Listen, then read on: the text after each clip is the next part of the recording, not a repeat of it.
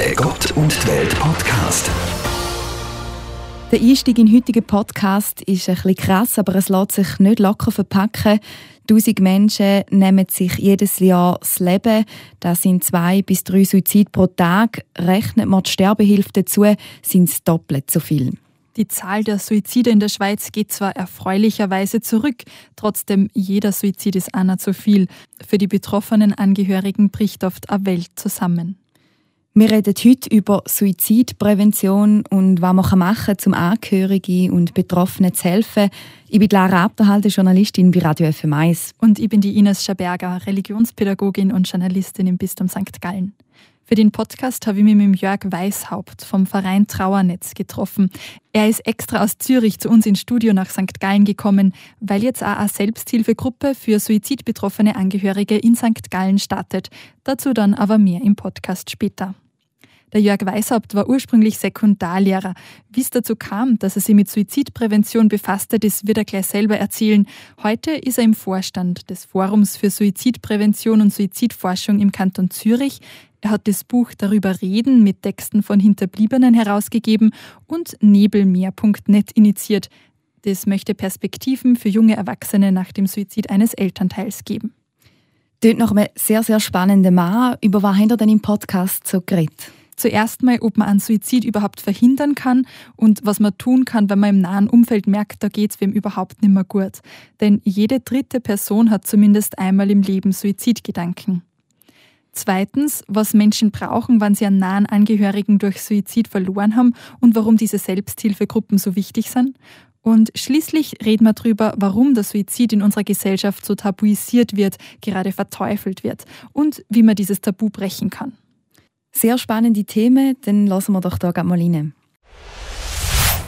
Die Suizidprävention und auch die Begleitung von Angehörigen scheint irgendwie zu ihrem Lebensthema geworden zu sein. Warum? Das hat angefangen mit dem Arbeiten bei der SMS-Seelsorge. Den Dienst haben wir angeboten und dort bin ich mit dem Thema Suizid konfrontiert worden. Zuerst einmal von jungen Menschen, die uns geschrieben haben, wieso soll ich noch leben? Mich schießt alles an. Hat das Leben überhaupt für einen Sinn? Was hat es für einen Sinn? Ist es eine Sünde, wenn man sich das Leben nimmt? Das sind so ganz konkrete Fragen, die Suizidalität aufgegriffen haben. Und als ehemaliger Sekundarlehrer und äh, Jugendbeauftragter bei der Chile in der Stadt Zürich habe ich keine Ausbildung gehabt in dem Gebiet. Also Suizidologie ist weder bei der Lehrerausbildung ein Thema gewesen, ist es auch nicht bei den Theologen und so weiter. Und darum habe ich mich vernetzt mit säkularen Organisationen, mit dem Verein Forum für Suizidprävention im Kanton Zürich. Da bin ich heute im Vorstand und ich bin auch im Vorstand von Y, das ist ein schweizerischer Verein für Suizidprävention. Mittlerweile gibt es ja ganz viele Angebote für die Suizidprävention. Und A, die Suizidraten gehen zurück, wenn man sich die Zahlen der letzten Jahre ansieht. Sehen Sie das als positive Entwicklung und als Erfolg? Als Erfolg von einer Arbeit, die ganz viele machen. Viele in erster Linie ehrenamtlich, schon seit Jahren. Zunehmend haben das aber auch jetzt die Kantone übernommen mit äh, Programm von Nürnberg, Bündnis gegen Depression beispielsweise. Ja, es ist ein Erfolg, es ist erfreulich und trotzdem hat die Schweiz immer noch eine höhere Suizidrate. Also wir können nicht einfach die Augen zumachen vor 1000 Menschen, die sich jährlich das Leben nehmen, plus 1000, die assistiert sich das Leben nehmen. Und die Zahl steigt ja. Der assistierte Suizid ist äh, im Zunehmen und da gibt es natürlich Kritiker von der Präventionsbemühungen, die sagen, ja, es gibt einfach eine Verlagerung von den Menschen, die sich selber das Leben nehmen, zu denen, die assistierten Suizid begehen. Das stimmt so aber nicht. Das heißt, das sind die Menschen, die todkrank sind und für die es keine Heilungsmöglichkeit gibt und die gern selbstbestimmt aus dem Leben scheiden würden. Genau, also 80 Prozent der Sterbewilligen, die mit äh, einer Organisation sich das Leben nehmen, sind Krebspatienten, die im Endstadium sind, also die einfach kein, kein, keine Hoffnung auf Erfolg, auf eine Heilung mehr sind. Suizidprävention richtet sich aber nicht an diese Menschen. Oder doch? Wir haben jahrelang gesagt, wir möchten dort Suizidprävention machen oder uns darum bemühen, wo Menschen ja, wie soll ich sagen, ähm, unwürdig, auf eine unwürdige Art sich ins Leben nehmen, nämlich eben, dass sie sich äh, mit einer Methode äh, das antun, wo, wo sie dann gefunden werden, vielleicht sogar von Angehörigen oder von den Blaulichtorganisationen. Es ist für sie unwürdig und es ist für die Angehörigen sehr unwürdig. Und darum haben wir gesagt, wir müssen dort ansetzen, also nicht beim assistierten Suizid. Wir haben aber jetzt Kontakt zum Beispiel auch mit der Sterbehilfeorganisation im Kanton Zürich, weil wir sehen, es gibt ganz viele Menschen, die zwar Mitglied sind von so einer Organisation, aber die nicht in den Tod begleitet werden, weil Kriterien nicht stimmen. Also dann sagt einfach die Organisation, das und das trifft nicht zu, also wir dürfen dir das Gift nicht geben. Was für Kriterien wären das zum Beispiel? Ja, Im Moment äh, ist in unserer Gesellschaft am ehesten toleriert, eben wenn jemand todkrank ist. Ähm, Exit geht aber weiter und sagt, juristisch gesehen dürfte in der Schweiz eigentlich sich jede, jede Person das Leben nehmen, auch ja, wenn man einfach findet, ich mag nicht mehr, ich will nicht mehr. Also heute sind die Kriterien in erster Linie eine todbringende Krankheit. Sie haben es vorhin schon gesagt, Sie hatten viel Kontakt mit Jugendlichen, die dann Suizidgedanken per SMS oder sonstiges geäußert haben. Wie haben Sie damals versucht, denen zu helfen? Kann man Suizid überhaupt verhindern? Ja, und vor allem in einem anonymen Rahmen. Oder? Also die SMS-Seelsorge war ja sehr anonym. Gewesen. Ich glaube, das Wichtigste, was wir machen können, ist, dass wir genau herhören bei dem Dialog, damals 160 Zeichen, also sehr kurze Nachrichten, die wir gelesen haben. Ich habe es entsprechend kurz versucht zu beantworten. Und das Allerwichtigste ist, dass wir nachfragen. Dass wir, äh, wenn jemand eine Andeutung macht, das ernst nimmt und nachfragt, ja, warum findest du dein Leben nicht mehr lebenswert? Oder hast du dann auch schon gedacht, dass du dir etwas antun könntest? Und hast du dir auch schon Gedanken gemacht, wie das würdest machen? Und je konkreter die Fragen beantwortet werden, desto wichtiger ist es, dass man die Person ermutigt, äh, Hilfe vor Ort äh, zu suchen, sich zu suchen oder, oder einen Eltern oder einen Freund, Freundin beizuziehen, die ihnen dabei helfen. Hatten Sie keine Angst, dass Sie dadurch die Jugendlichen erst recht auf blöde Gedanken bringen? Nein, es gibt ähm, kein Beweis oder Studie, die belegen dass wenn man Suizidalität anspricht, Menschen, dass man Menschen darauf auflupfen auf die Idee, sondern es passiert das Gegenteil. Ich, ich vergleiche es mit einem Ventil, das auf dem Deckel vom Dampfkochtopf ist. Also wenn ich Suizidalität anspreche, dann spüre ich einmal, es geht wie Luft raus. Also der Druck wird äh, abgeladen durch das Ventil. Es fühlt sich jemand ernst genommen. Er merkt, ah, das Gegenüber merkt, dass es mir schlecht geht und ist bereit, über schlimmste Gedanken mit mir zu reden. Und schon das darüber reden hilft dann wahrscheinlich. Genau. Genau das ist ja eine Kampagne, die jetzt läuft, darüber reden hilft. Wo mhm. man äh, gerade junge Wette ansprechen, wie, wie man auch könnte an einem Jugendlichen beistehen, die suizidale Absichten äußern. Wenn ich auf Instagram durchscrolle, dann sehe ich öfters die Triggerwarnung, Vorsicht, Triggerwarnung, Berichterstattung über Themen rund um Suizid oder so. Und auch die Medien, die herkömmlichen Medien sind sehr zurückhaltend, wenn es um Suizidberichterstattung geht. Die Gefahr der Nachahmung scheint da doch zu groß oder das scheint so ein Medienitus zu sein, das macht man nicht. Was sagen Sie dazu? Also man redet dort vom Werter-Effekt, vom Nachahmungseffekt. Und wenn Medien einen Suizid aufgreifen und das bebildern mit der Brücke und einen roten Pfeil zeichnet, da ist er abgesprungen, da ist er aufgeprallt. Man sieht vielleicht noch ein Porträt von dieser Person. Das sind äh, nicht hilfreiche äh, Arten von, von Kommunikation. Berichterstattung ja, aber nicht, dass man Bilder zeigt und auch keine Methode erwähnt. Das kann effektiv triggern. Wir kennen aber auch den Begriff vom äh, Papageno-Effekt. Also wir können durch eine sinnvolle, durch eine verantwortungsvolle Berichterstattung auch Suizid verhindern. Die Menschen ernst nehmen, die auch solche Gedanken haben und das nicht einfach tabuisieren. Das finde ich wichtig. Und Möglichkeiten aufzeigen, wo man sich Hilfe holen kann. Das wollen wir an dieser Stelle, wenn jetzt jemand Suizidgedanken hat, schon länger nicht gut geht, wo kann diese Person sich Hilfe holen? Wenn man merkt, dass die Person wirklich in einer so großen Krise ist, dass sie keinen Sinn mehr im Leben sieht, dann Hilfe holen miteinander im besten Fall. Es ist äh, schwierig jemanden äh, zu zwingen, um in eine Klinik zu gehen, beispielsweise. Hilfe holen, das heisst, äh, eine Vertrauensperson einweihen, wo man weiß, sie tut nicht werten. Wenn es um Suizidalität geht, ist äh, das Werten und das Urteil das Schlimmste, was man machen kann.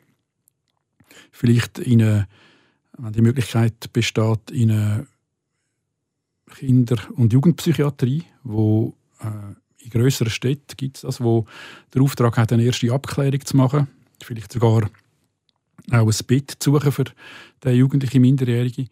Die schauen dann auch, schauen, müssen die Eltern involviert werden oder sind die Eltern, das Elternhaus vielleicht sogar ein, ein Anlass der, für die Suizidalität?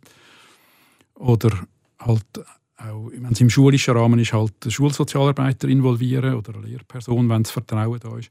Also wichtig ist, dass wenn man mit jemandem über seine Suizidalität ins Gespräch kommt, als Freund, als Laie, ist wichtig, dass man das nicht versucht selber zu managen, sondern dass man Fachpersonen beizieht.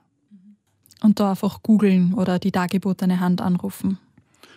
Die dargebotene Hand hat überall bei allen Regionalstellen lokale Adressen, wo man sich kann anwenden kann. Das ist sicher eine erste Anlaufstelle, weil sie 24 Stunden und sieben Tage erreichbar sind. Mir als äh, jetzt Fachperson, die jetzt seit Jahren Menschen begleitet, ist es immer wichtig, dass ich die Personen, die ich vermittle, auch persönlich kenne. Also dann fällt es mir viel leichter, oder? Dann kann ich schon davon ausgehen, äh, die, die passt, oder? oder gestern habe ich beispielsweise einem Psychiater äh, angerufen und gesagt, es kann sein, dass jemand in die Klinik muss, könntest du das irgendwie vermitteln oder auch dann da sein. Das finde ich ganz, für mich auch wertvoll, dass ich jemanden kenne. Um so einen Suizid verhindern zu können. Gehen wir jetzt einen Schritt weiter wenn ein Suizid passiert, wenn sich jemand das Leben nimmt, dann hinterlässt es ganz viele Angehörige, die ratlos sind, die verzweifelt sind, sie womöglich alleingelassen fühlen, nicht wissen, warum das genau ihnen passiert ist. Sie hatten vielleicht sogar gar keine Anzeichen gesehen. Das sind Partnerinnen, Eltern, Kinder. Was brauchen die an dieser Stelle? Zuerst etwas zur Zahl, die Sie genannt haben. Zahlreiche Personen bleiben zurück. Das ist richtig. In der Schweiz haben wir so bis jetzt kommuniziert, vielleicht fünf bis zehn nächste Angehörige. Die ASP, die Organisation, die das Thema weltweit immer am 10. September aufgreift, redet jetzt von 135 Betroffenen. Also Pro Person? Ein Suizid, 135 Betroffene. Und eigentlich ist das viel realistischer, weil eine suizidale Person hat, lebt in einem familiären Setting, hat aber in einem beruflichen Setting Kontakt zu vielleicht äh, fünf bis 100, was auch immer, Mitarbeiter, Freunde, dann äh, engagiert sie sich in einem Verein in der, Freizeit. Da gibt es nochmal viel soziale Kontakte. Dann denke ich an die sozialen Kontakte, die man auf Facebook und so weiter hat. Ähm, also die Zahl 135 ist für mich äh, neu gewesen, dass man das so kommuniziert. Aber wir müssen das ernst nehmen und davon ausgehen.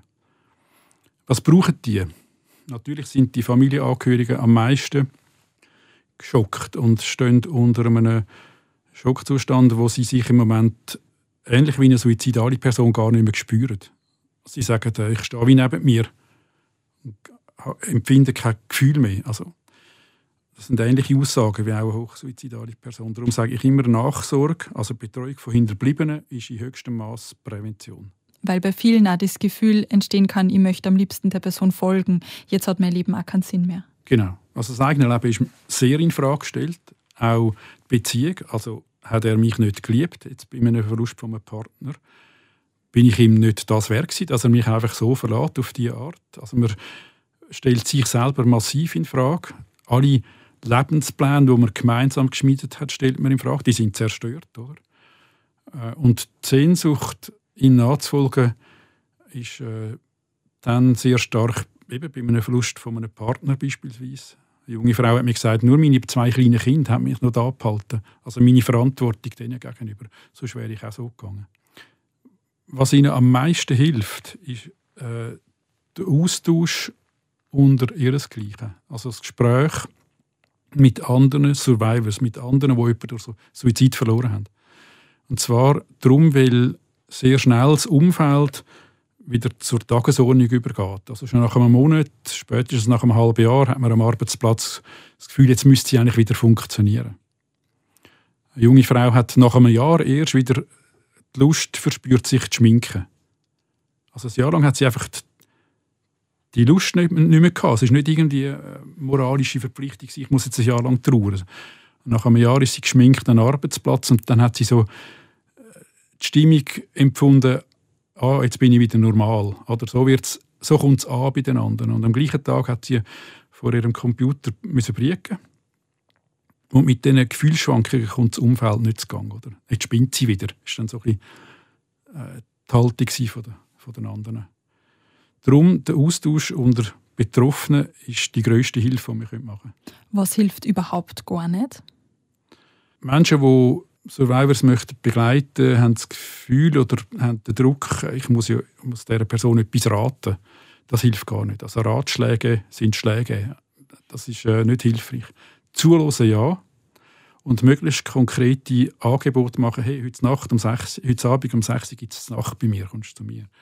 Nicht sagen, du kannst jederzeit anrufen, sondern ganz konkrete, äh, alltägliche äh, Angebote machen.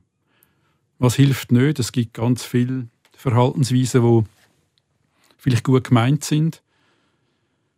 Ähm, nicht hilfreich ist zum Beispiel eine Äußerung von einem Polizist, der beim Rauslaufen, also er hat Todesnachricht überbringen und das ist der schwierigste Job für den Polizist. Das kann ich mir vorstellen, ja. Und beim Rauslaufen sagt der eine einfach zum vielleicht die Frau abholen, um sie beruhigen. Er hat es absolut gut gemeint. Er sagt, zum Glück passiert einem das nicht jeden Tag. Und die Frau hat eine minderjährige Tochter durch Suizid verloren oder an dem Tag. Ich meine, wie kommt das bei ihr an, oder? Mhm. Also wir müssen, wir dürfen keine Angst haben, zu reden mit Survivors, aber wir müssen schon zurückhaltend sein, also lieber einmal nichts sagen als so eine Bemerkung. Sie nennen die Angehörigen Survivors. Warum? Sie überleben sie müssen weiterleben nach einem Suizid. Und darum redet man im, also in Amerika im englischsprachigen Raum von Survivors, von, von, den Überlebenden. Also nicht die, die einen Suizidversuch überlebt haben, sondern die, die eine Angehörige verloren haben durch Suizid. Sie haben schon angesprochen, wie wichtig es für diese Survivors ist, sie mit Gleichgesinnten auszutauschen, mit Menschen, die Ähnliches durchmachen mussten. Sie selber leiten auch sogenannte geführte Selbsthilfegruppen. Wie kann ich mir so eine Gruppe vorstellen? Was passiert da? Also früher, vor 20 Jahren, sind fast ausschließlich Frauen zu diesen Gruppen gekommen, also, wo der Mann sich das Leben genommen hat. Mhm. Weil ja auch viel mehr Männer sie effektiv das Leben nehmen. Okay, das ist ein Argument oder ein Grund. Dass in der Schweiz nehmen sich doppelt so viele Männer wie Frauen das Leben. Aber ich glaube, damals ist einfach die Bereitschaft oder auch die Fähigkeit vom Mann nicht da gewesen, sich in einer Gruppe auszutauschen. Das ist gar nicht gut angekommen. Vielleicht hätte man bei einem Glas Bier beim, am Stammtisch das müssen thematisieren Heute ist es so, ich hatte letztes Jahr eine reine Mannengruppe in Zürich. Das hat sich verändert so eine Gruppe läuft so ab, das hat sich auch gewandelt, ähm, die Methode oder das Abendprogramm. Ähm, ich leite jetzt in Zürich eine offene Gruppe für Erwachsene, wo Betroffenheit kann sein Partnerverlust, Kindverlust, Elternverlust oder äh, Verlust von einer guten Freundin, von einem Freund. Eine offene Gruppe, das heißt, da könnt jedes Mal kann jemand sich melden, der neu dazukommt der kann einmal dabei sein und sich nachher entscheiden, komme ich weiterhin verbindlich oder nicht. Ich habe die Aufgabe, das zu moderieren, was dort passiert. Und in der Regel ist es so, dass ich frage, haben Sie für das nächste Mal einen Themenwunsch? Dann greife ich den auf, wenn das da ist. Oft oder mehrheitlich ist das nicht möglich. Und dann kommen wir zusammen und aus den Sachen, die Sie sagen, am Anfang greife ich etwas auf und, und äh, das thematisieren wir. Über das wird geredet. Es gibt eine kurze Pause in der Mitte und nach zwei Stunden beenden wir den Abend. Neu haben wir in Zürich äh, eine geschlossene Gruppe wieder gestartet. Die hat mehr Ritual. Dort sind die Übungen laufen ähnlich ab. Und im ersten Halbjahr müssen sie alle zusammen ihre persönliche Geschichte aufschreiben. Also es ist ein enormer Aufwand, ein Kraftakt, die Geschichte rund um den Suizid äh, einmal festzuhalten. Das haben die fast noch niemand, also die wenigsten haben das schon gemacht, vielleicht so bruchstückhaft. Und dann müssen sie kommen in die Gruppe und das vorlesen oder erzählen. Und das braucht jetzt bei dieser Anzahl Teilnehmenden ein halbes Jahr. Nach der Geschichte greift die Moderatorin auch das eine oder andere auf und äh, man hat in der Regel so äh, dann nach zwei Stunden das äh, beendet. Also pro Person ein Abend. Und nach diesen Geschichten arbeiten sie an Themen, die sie wünschen, also wo sie von der Liste priorisieren.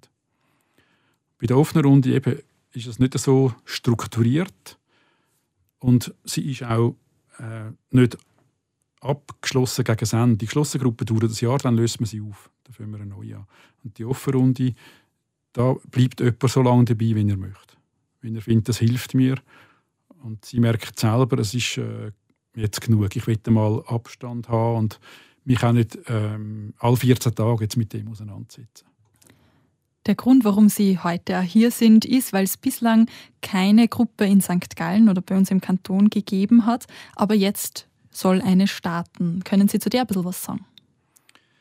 Genau, es ist äh, über äh, eine Pfarrperson, die Bestattung gemacht hat, die Anfrage von dem Ehepaar eigentlich habe ich schon länger im Sinn und bin auch im Gespräch mit der reformierten Kirche, dass wir eine Nebelmeergruppe in St. Gallen starten Nebelmeer ist für junge, junge Erwachsene, die einen Vater oder eine Mutter durch Suizid verloren haben.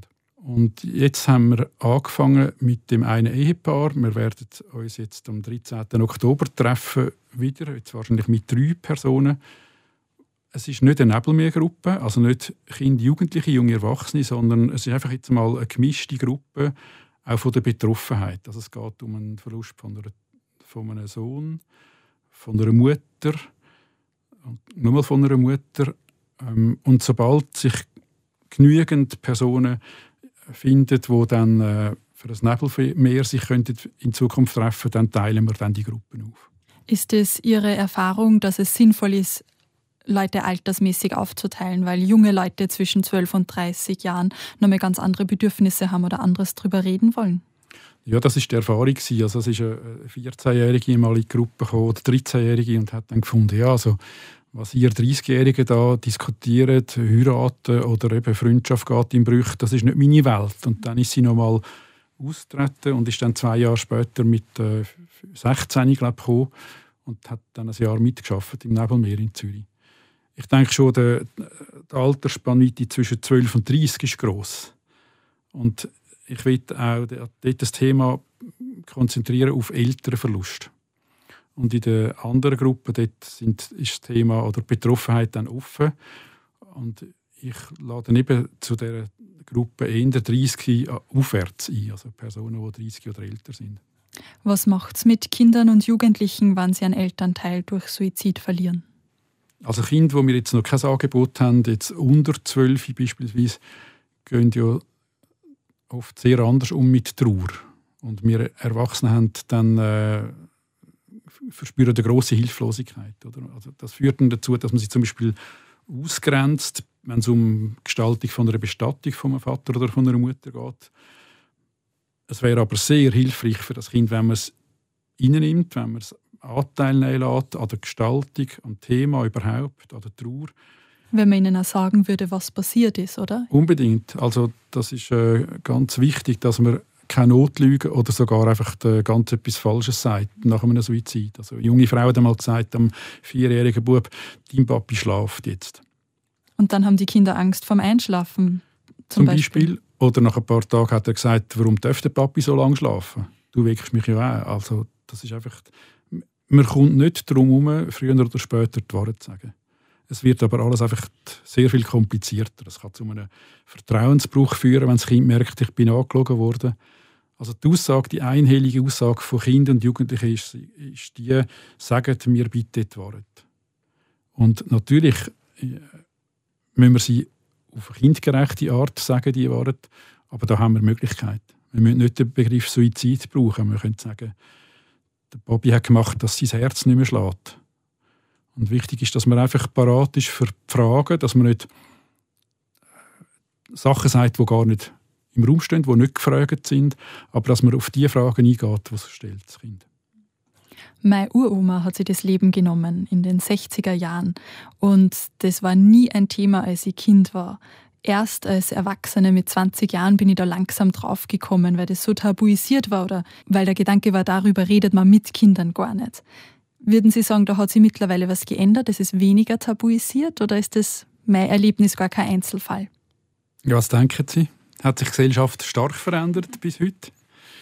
Ich kann Ihnen ein Beispiel erzählen, das ich das letzte Jahr gehört habe. Ich habe eine Tagung organisiert für das Bundesamt für Landwirtschaft und dort war das Thema äh, Suizid in der Landwirtschaft. Und eine Beratungsperson von der Weltschweiz hat uns erzählt, dass bei einer Abdankung in der Kirche der Name dieser Frau nicht ins Maul genommen worden ist. Weder vom Pfarrer, noch vom Mann, noch von Angehörigen. Einfach die Frau ist tot und ausgelöscht und mit ihr der Name. Also es ist völlig wahnsinnig, dass das heute auch noch passiert, oder? Eben darum sage ich, es ist wichtig, dass Medien das Thema aufgreifen, dass man es in den Schulen thematisiert, dass man es äh, auch in den Kirchen äh, führen nimmt. Auch dort spüre ich eine grosse Zurückhaltung, auch, äh, vielleicht auch eine Ängstlichkeit. Also ich bin etwa noch schockiert, auch heute, wie man mit dem Thema umgeht.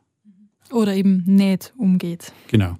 Ich kann mir vorstellen, dass die Zurückhaltung auch daran liegt, dass wir alle angesichts des Todes hilflos sind oder vielleicht auch eigene Erfahrungen mit Tod und Sterben gemacht haben.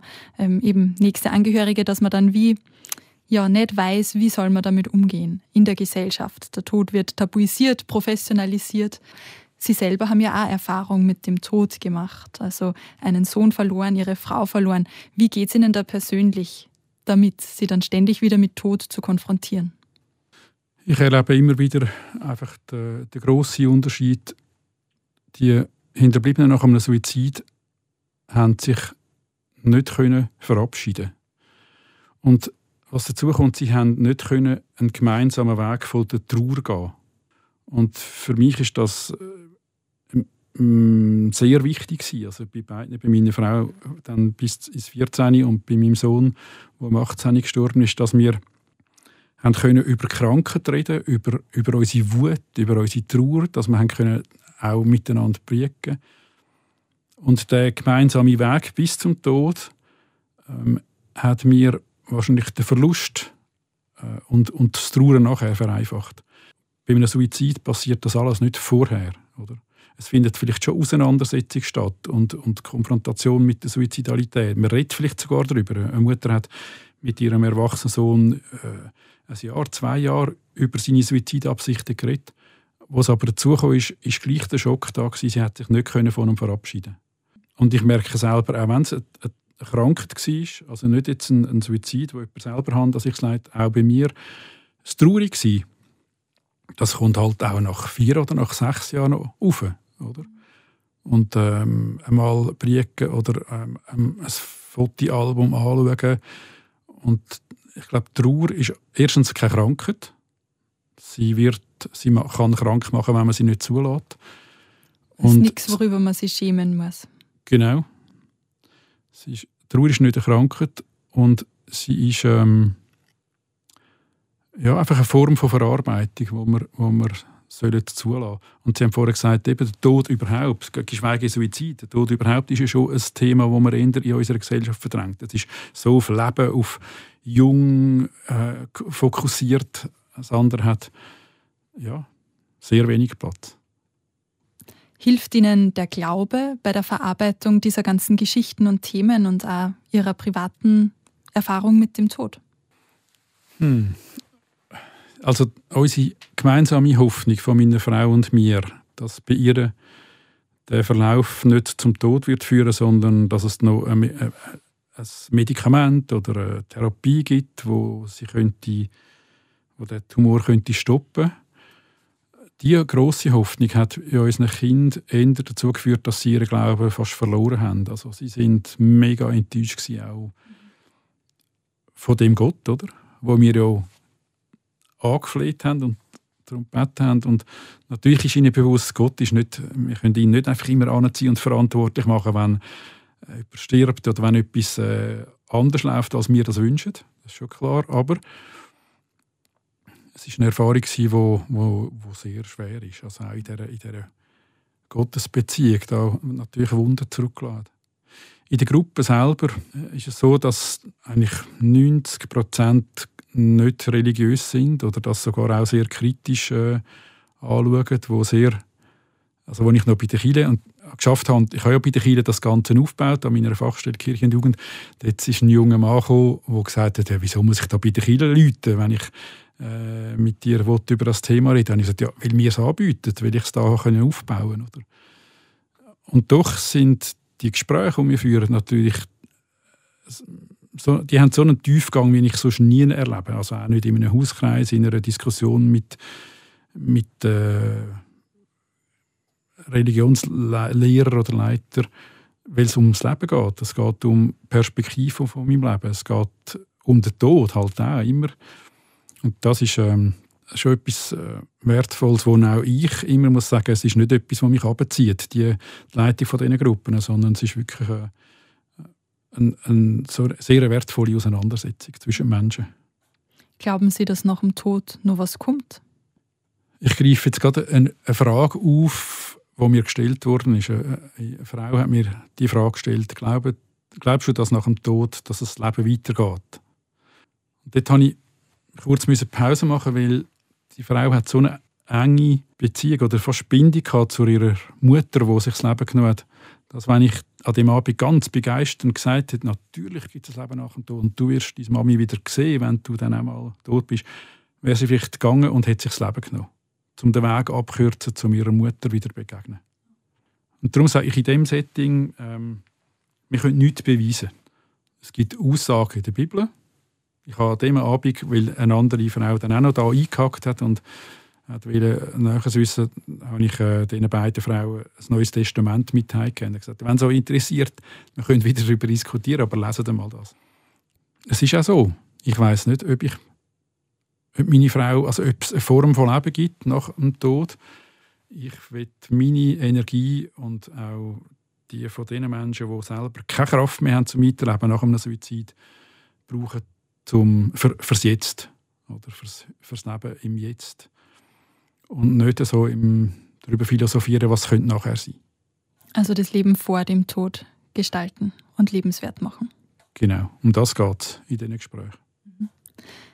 Sie haben schon erzählt von dieser Frau, deren Namen bei der Abdankung nicht genannt wurde, weil Suizid so ein Tabu ist. In der katholischen Kirche war Suizid lange Zeit eine Todsünde, total verteufelt. Wie sieht das eigentlich in der reformierten Kirche aus? Mittlerweile hat es in der katholischen Kirche geändert, muss man da an dieser Stelle sagen. Zum Glück hat sich die katholische Kirche den 60er oder 70er Jahren distanziert von der Erhaltung der Todsünde. Aber leider ist, und da muss ich sagen, auch in der reformierten Kirche schwingt die Haltung nach. Und heute ist es mehr ein gesellschaftliches Problem. Also die Religionsgemeinschaften die Christlichen haben sich distanziert von dieser Verteuflung, von dieser äh, Verurteilung. Aber äh, es ist ein Problem, das unserer Gesellschaft nachhält. Tragisch ist ja, dass wenn man die Bibel liest, vom ersten bis zum letzten Satz, nie eine Beurteilung vom Suizident oder von der suizidalen Gedanken kann gelesen werden, geschweige eine Verurteilung. Also es gibt biblische Personen, die sich suizidal äußern, die einfach nicht mehr leben mögen. Es gibt äh, Judas, der sich das Leben genommen hat. Aber nie wird der Suizid be- oder verurteilt. Jörg Weishaupt, vielen Dank für Ihren Besuch bei uns im Studio. Ich wünsche Ihnen alles Gute, ein guter Start mit der Gruppe in St. Gallen und dass viele Menschen, viele Angehörige, die betroffen sind von einem Suizid, dass die den Mut haben, sie bei Ihnen zu melden und sie auszutauschen mit anderen, denen es ganz ähnlich geht. Danke vielmals, Frau Schaberger.